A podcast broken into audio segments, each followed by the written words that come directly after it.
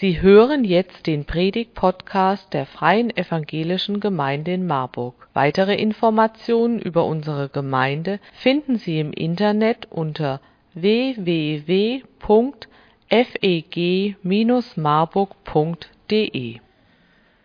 Es ist Mitte Dezember. Er beugt sich über einen angefangenen Brief an seine Verlobte. Meine liebste Maria, ich bin so froh, dass ich dir zu Weihnachten schreiben kann und euch danken kann. Es werden sehr stille Tage in unseren Häusern sein, aber ich habe immer wieder die Erfahrung gemacht, je stiller es um mich herum geworden ist, desto deutlicher habe ich die Verbindung mit euch gespürt. So habe ich mich noch keinen Augenblick alleine und verlassen gefühlt. 1944, Weihnachten und die Jahreswende stehen bevor. Er wird die Zeit getrennt von seinen Liebsten verbringen. Denn er sitzt in Berlin. Genauer gesagt in der Prinz-Albrecht-Straße. Eingesperrt in einer düsteren, schmutzigen Zelle. Nämlich genau diese hier. Es ist Krieg. Er ist ein persönlicher Gefangener von Adolf Hitler. Kaum vorstellbar, welch harte Zeit bereits hinter ihm liegen muss in so einer Behausung mit diesen schrecklichen Umständen. Bereits im April 1943 war er verhaftet worden. Warum? Weil er Widerstand leistete. Widerstand gegen ein System von Terror und Angst. Von wem rede ich? Dietrich Bonhoeffer. Nun also lebt er gefangen und in Isolation. Nur hin und wieder kann er mal per Post mit irgendjemandem Kontakt aufnehmen, zum Beispiel mit seiner Verlobten. Er weiß, dass seine Chancen zu überleben täglich sinken alle, die irgendwie am Widerstand beteiligt waren und äh, irgendwie mit dem Attentat auch von Stauffenberg in Verbindung gebracht wurden, wurden nacheinander getötet. Und er wusste, es ist nur eine Frage der Zeit, bis die Nationalsozialisten auch mein Leben beenden würden. Bonhoeffer war in der Lage, die rational gesehen vollkommen aussichtslos und vollkommen hoffnungslos war. Er muss geprägt gewesen sein von Leid, bestimmt auch von Angst, von Ungewissheit. Die Frage ist also, lege es in solcher einer Situation nicht nahe, dass er sich in seinem ganzen Leid ähm, und Ärger und Zorn vielleicht verzweifelnd und wütend an Gott wendet, an Gott Fragen stellt, ihn sogar in Frage stellt, dass er laut klagt, vielleicht sogar anklagt.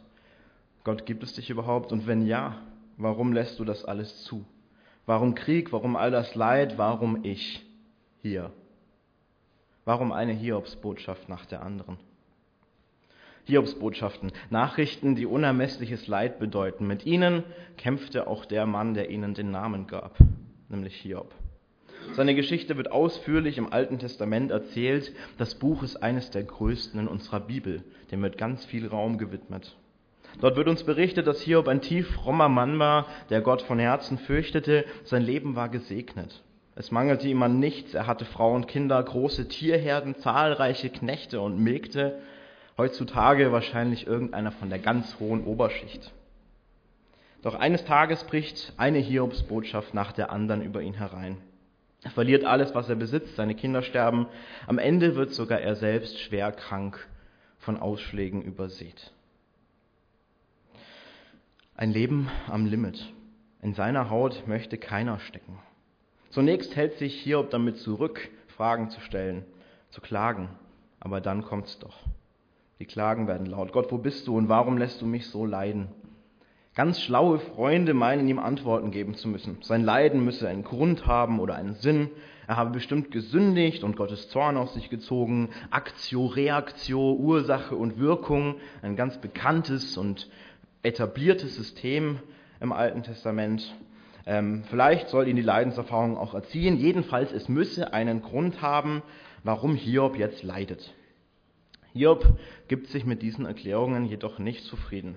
Er kann bei sich erstens mal keine Schuld finden und sich seine Situation auch sonst nicht erklären.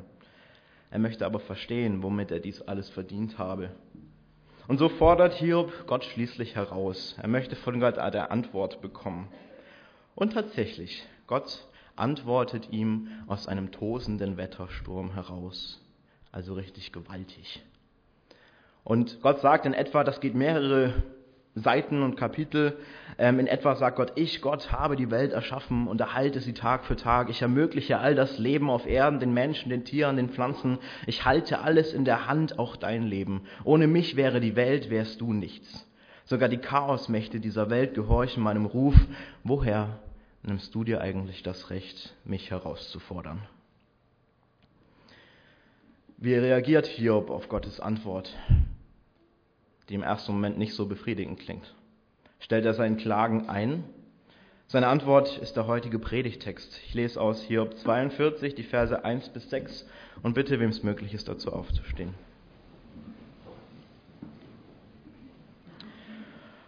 Und Hiob antwortete dem Herrn und sprach, ich erkenne, dass du alles vermagst und nichts, das du dir vorgenommen hast, ist dir zu schwer. Wer ist der, der den Ratschluss verhüllt mit Worten ohne Verstand? Darum habe ich ohne Einsicht geredet, was mir zu hoch ist und ich nicht verstehe. So höre nun, lass mich reden, ich will dich fragen, lehre mich. Ich hatte von dir nur vom Hörensagen vernommen, aber nun hat mein Auge dich gesehen. Darum gebe ich auf und bereue in Staub und Asche. Sie können sich setzen. Vielleicht habt ihr es gemerkt, auf die Frage nach dem Leid erhielt Hiob überhaupt keine Antwort. Seine Frage ist, warum leide ich gerade? Warum muss ich das gerade mitmachen? Warum habe ich alles verloren, bin schwer krank?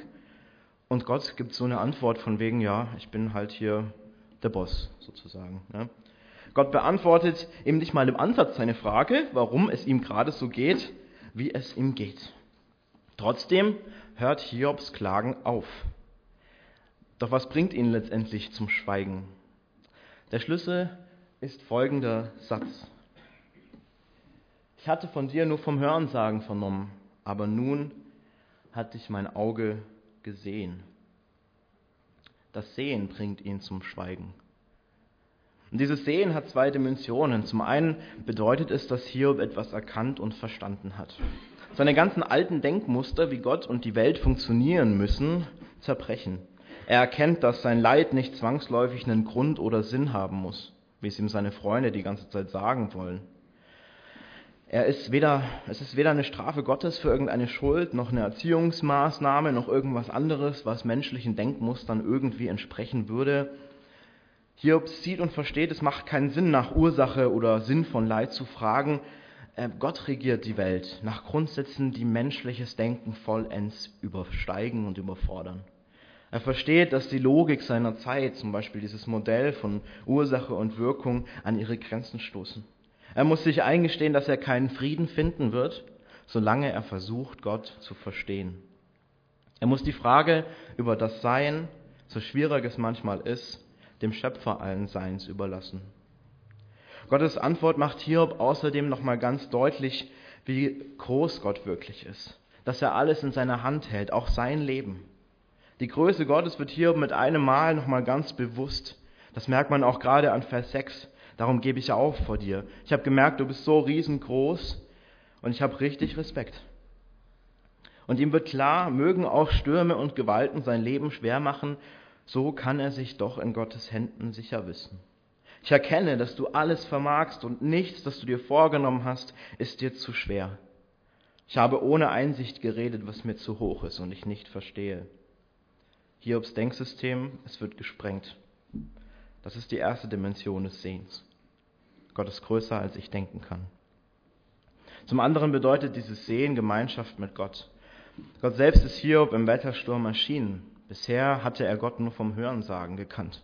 Ist bei uns vielleicht oft nicht anders. Wir werden groß erzogen mit dem christlichen Glauben und so, ähm, aber oft kennen wir Gott nur von dem, was uns gesagt wurde. Und so ging es Hiob auch. Er kannte Gott vom Hörensagen, hat so sein ganz bestimmtes menschliches System gehabt, wie Gott zu sein müsste, haben müsste, könnte, ist. Ähm, und jetzt hat er aber ähm, im Gegensatz zu seinen Freunden nicht nur über Gott geredet, sondern mit Gott gesprochen. Er hat die Gemeinschaft mit ihm erfahren und deshalb hat sein Klagen ein Ende. Die Begegnung mit dem lebendigen Gott führt seine Seele zur Ruhe. Sie wandelt seine Verzweiflung, seine Bitterkeit, sein Klagen in ein demütiges Staunen vor Gottes Größe. In der Begegnung mit Gott bekommt sein Herz Frieden. Was aber kann unser Klagen verstummen lassen, wenn wir leidvolle Zeiten erleben, wenn unser Herz bitter, verzagt, zornig ist, wenn uns die Fragen innerlich auffressen, warum Leid, warum ausgerechnet ich, warum Gott lässt du das zu? Ich glaube, auch uns können die zwei Dimensionen des Sehens helfen. Wir müssen uns zum einen von dem Denken befreien, Leid sei eine Strafe oder Erziehungsmaßnahme. Wir müssen uns von dem Denken befreien, jedes Leiden müsse immer einen Sinn haben. Wir müssen uns von dem Denken verabschieden, dass wir auch nur im Ansatz begreifen könnten, warum Dinge so oder so passieren. Fakt ist, wir können es nicht. Das mühselige und belastende Fragen nach dem Warum und nach dem Sinn von Leid ist sinnlos, denn es übersteigt unseren Verstand. Wir müssen diese Fragen beiseite legen, für uns ganz persönlich und in der Begegnung mit anderen. Und wenn wir Menschen begegnen, die mit ihrer Situation ringen, müssen und können wir ihnen keine Antwort geben auf ihre Fragen. Wir müssen erkennen und uns eingestehen, dass Gott weit über unseren Verstand hinausgeht, unser Denksystem sprengt. Zum anderen sollten wir ganz gezielt die Begegnung mit Gott suchen. Wir können mit ihm reden, so wie Hiob es getan hat. Zwar vermutlich eher seltener durch einen Wettersturm, und trotzdem Gott will uns begegnen. Wir können Gott im Gebet anrufen, ihm in Bibeltexten, Liedern und Gedichten begegnen, im Gespräch mit lieben Menschen, vielleicht auch hier in der Gemeinde. Und auch durch seinen Sohn Jesus Christus, der für uns auf diese Erde kam, können wir Gott begegnen. Im Matthäus-Evangelium wird Jesus auch als Immanuel bezeichnet. Das bedeutet, Gott ist mit uns. Seine Nähe und Gegenwart können wir auch besonders beim Abendmahl spüren und mit unseren Sinnen sehen und schmecken. Wir feiern das später gemeinsam. Die Gemeinschaft mit Gott kann unser Leben positiv prägen, kann unseren Blick von unserem Leiden hin zu ihm lenken, kann aus Wut und Verzweiflung ein demütiges Hoffen und Vertrauen wecken. Ich möchte an dieser Stelle eine Geschichte aus meinem Leben erzählen. Ich hatte vor zwei Jahren, eineinhalb, eine sehr schwere Phase. Ähm, Manche mögen sich vielleicht denken, okay, warum predigt so ein junger Mensch über Leid? Ähm, natürlich, es gibt sicherlich Menschen, die kennen das viel besser als ich. Und doch hatte ich meine Phasen und meine Zeiten, wo ich das erlebt habe und wo ich mit Gott in Konflikten stand. Gerade im Jahr 2018 ähm, hatte ich sehr schwierige Zeiten durchlebt, ähm, wo es mir auch psychisch gar nicht gut ging, wo ich alles sehr schwarz gesehen habe. Ähm, und es ist im Grunde ein kleines Wunder, dass ich heute noch hier bin. Ähm, ich hatte mit vielen Krankheiten zu rechnen, wo eine nach der anderen auf mich hineinstürmte. In meinem Studium lief es richtig, man kann nur sagen, beschissen. Ähm, und ich hatte viel mit Gott gerungen, viel äh, mit Gott Konflikt gehabt. Ich habe teilweise eine ganz tiefe Bitterkeit verspürt. Dann habe ich viel mitbekommen äh, aus dem Leben von anderen Menschen, äh, wo Familienangehörige gelitten haben, wo Freunde gelitten haben an Dingen, die ihnen schwer fielen, die sie zum Verzagen gebracht haben. Ich habe mitbekommen, ähm, nochmal deutlich verstärkt, wie viel Leid es eigentlich in der Welt gibt. Und wenn es nur der Obdachlose ist, der am Bahnhof in Frankfurt eine Flasche aus dem Müll zieht. Und ich habe eine tiefe Bitterkeit Gott gegenüber verspürt, ähm, habe seine Liebe nicht mehr gespürt ähm, und habe ihn angeklagt am laufenden Band. Und dann hatte ich zwei Erfahrungen. Und diese zwei Erfahrungen sollten alles umkehren. Die eine war im Februar 2018. Ich hatte einen äh, Gottesdienst zu machen als Lobpreisleiter mit meiner Band. Das Problem war, ich konnte zu der Zeit nicht mit Gott reden, aber sollte Lobpreis machen. Ähm, ich habe es trotzdem gemacht, weil ich gewissenhaft bin und alles tue, was ich sage. Ähm, ist aber ein Problem, wenn man gerade vor dem Gottesdienst nicht beten kann und dann Gott anbeten soll auf der Bühne. Ähm, ich habe es trotzdem gemacht und äh, an diesem Abend hat Gott durch die Lieder zu mir selbst ganz tief gesprochen. Ich hatte danach mit äh, unserem Pastor in Augsburg ein Gespräch gehabt ähm, und er hat für mich gebetet und äh, Gott hat durch ihn ganz äh, ganz wichtige Sachen für mich gesagt, die mir ganz tief in mein Herz gesprochen haben. Und ich hatte in diesem Gespräch zu meinem Pastor gesagt, meine Frage ist gerade, hat Gott mich lieb? So, ich spüre gar nichts davon. Ich habe das Gefühl, Gott lässt mich ganz alleine. Und meine Frage an diesem Abend ist, hat Gott mich lieb? An diesem Abend bin ich noch in die Stadt gegangen, äh, wollte noch ein bisschen frische Luft schnappen, äh, bin über den zentralen Knotenpunkt in Augsburg marschiert, ähm, ganz viele Leute, obwohl es schon abends um 23 Uhr war. Und plötzlich fixiert mich so ein Typ, der auf einer Bank saß. Schaut mich an, über 20 Meter Entfernung, so, und sagt, aber ich habe dich doch lieb. Ich liebe dich doch. Aber ich habe dich doch lieb. Ich habe dich aber doch lieb. Und das zehnmal hintereinander oder so. In dem Moment dachte ich mir, was ist das für ein Verrückter? Und im zweiten Moment dachte ich mir, das ist meine Antwort. Das ist meine Antwort. Gut, trotzdem ging das Ringen dann irgendwie nach einer Zeit wieder weiter. Und dann hatte ich ein zweites Erlebnis im Dezember 2018. Ähm, ich hatte wieder stark gerungen, hatte Gott angeklagt, war verzweifelt, hatte Bitterkeit und das volle Programm. Das klingt jetzt leichter runtergesagt, als es war. Ähm, und ich hatte da eine richtig intensive Begegnung mit Gott, die ich vorher nicht kannte. Ähm, und Gott hat zu mir gesagt, ich weiß das noch, ich stand in meinem Zimmer in Tabor, wo ich studiert hatte, war mal wieder ein bisschen ähm, schlecht drauf. Und Gott sagte zu mir, Marco, wenn du verstehen willst, warum alles ist, wie es ist, wenn du mich verstehen willst, dann wirst du keinen Frieden finden. Das war wie bei Hiob keine Antwort auf meine Fragen nach dem Leid. Gott hat meine Frage nach dem Warum nicht beantwortet. Gott hat meine Fragen, warum bei mir manches so ist, warum bei anderen manches so ist, nicht beantwortet.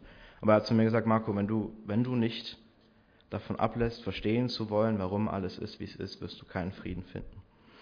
Und ich hatte plötzlich in mir so ein Gefühl, Buße zu tun und habe ähm, das vor Gott getan, ihm hingelegt, dass ich ähm, falsch geklagt hatte, dass ich ihn angeklagt hatte. Und mit einem Mal hat mich ein Frieden erfüllt. Ähm, das war richtig wie eine Präsenz spürbar durch meinen ganzen Körper, die mich erfüllt hat. Ähm, und mit einem Mal, von einer Sekunde auf die andere, war alles weg. An Bitterkeit, an Hass, an, an Warum, an, an Verzweiflung. Es war einfach alles weg und ist seitdem auch nicht wieder gekommen. Ich habe bei diesen Erlebnissen mit diesen beiden Dimensionen des Sehens Veränderung erlebt. Zum einen hatte ich die Erkenntnis gewonnen durch die Begegnung mit Gott, ähm, dass ich nicht verstehen kann, nicht verstehen werde und nicht verstehen muss. Manchmal ist es einfach so, wie es ist. Ähm, und wenn ich zwanghaft versuche zu erklären, warum ich jetzt leide oder warum andere leide, dann wird meine Bitterkeit nur umso größer. Und zum Zweiten hat die Begegnung mit Gott an sich mein Leben verändert. Sie hat mir Trost gegeben, neue Hoffnung, Frieden. Da ist etwas passiert, was bis heute hält. Doch nun zurück zu Hiob. Die Gottesgemeinschaft bringt Hiobs Klage zum Schweigen. Am Ende wendet sich sogar alles zum Guten. Hiob hat doppelt so viel Besitz wie zuvor, wird Vater und stirbt hochbetagt. Für den einen ist es ein Happy End, für den anderen. Bonhoeffer, von dem wir vorhin gehört haben, wird den Krieg nicht überleben. Am 8. April 1945, kurz vor Kriegsende, wird er erhängt. Er muss den Tod erleiden. Und doch haben Hiob und Bonhoeffer etwas gemeinsam. Bonhoeffer sitzt über dem angefangenen Brief an seine Verlobte, eingesperrt im Berliner Gefängnis, den möglichen Tod vor Augen, und die ersten Zeilen heben sich hell vom Dunkel seiner Zelle ab. Du, die Eltern, ihr alle, seid mir immer ganz gegenwärtig eure Gebete und guten Gedanken, Bibelworte, längst vergangene Gespräche, Musikstücke, Bücher bekommen Leben und Wirklichkeit wie nie zuvor. Es ist ein großes, unsichtbares Reich, in dem man lebt und an dessen Realität man keinen Zweifel hat. Du darfst also nicht denken, ich sei unglücklich. Was heißt denn glücklich oder unglücklich? Es hat ja so wenig von den, es hängt ja so wenig von den Umständen ab, sondern eigentlich nur von dem, was im Menschen vorgeht. Hiob und Bonhoeffer klagen Gott nicht an. Sie sind sich der Gemeinschaft mit ihm gewiss. Bonhoeffer vergegenwärtigt sich Gottes Nähe in Gebeten, Liedern und Bibelversen. Er zweifelte nicht daran, an Gottes unsichtbarem Reich äh, teilzuhaben. Er vertraut darauf, dass Gottes Hand ihn hält und dass er dort geborgen ist. Und das lässt ihn seine unerträgliche Situation, und seine Situation war wirklich unerträglich und kann vielleicht die ein oder andere von uns auch noch toppen. Trotz dieser Situation kann er durchhalten und zuversichtlich nach vorne gucken, auch wenn ihm kein Happy End auf Erden warten wird. Seine letzten Worte, die übermittelt sind, ähm, kurz vor seiner Hinrichtung, die lauten, das ist das Ende, für mich aber der Beginn des Lebens. Dem Brief an seine Verlobte fügt Bonhoeffer ein Gedicht bei. Es sind die wohl bekanntesten Worte, die auch bis heute Menschen berühren und in ihnen wird die Erfahrung der Gottesgemeinschaft im Angesicht von unermesslichem Leid festgehalten. Anstelle von quälenden Fragen und verzweifeltem Anklagen erzählen diese Zeilen von einem vertrauenden Hineinbergen in die sichere Hand Gottes. Und reichst du uns den schweren Kelch, den bittern, des Leids gefüllt bis an den höchsten Rand, so nehmen wir ihn dankbar ohne Zittern aus deiner guten und geliebten Hand. Und dann geht's weiter. Von guten Mächten wunderbar geborgen. Erwarten wir getrost, was kommen mag. Gott ist mit uns am Abend und am Morgen und ganz gewiss an jedem neuen Tag. Und in dieser Gewissheit können auch wir wie Hiob und Bonhoeffer jedem neuen Tag und dem neuen Jahr jetzt auch entgegensehen. Auch wenn unsere Tage vielleicht so manches Mal auch durch Leid getrübt sein mögen, Gott möchte mit uns sein und uns neuen Mut schenken, neue Kraft, Frieden für unser Herz und der Begegnung mit ihm, einen Perspektivenwechsel. Amen.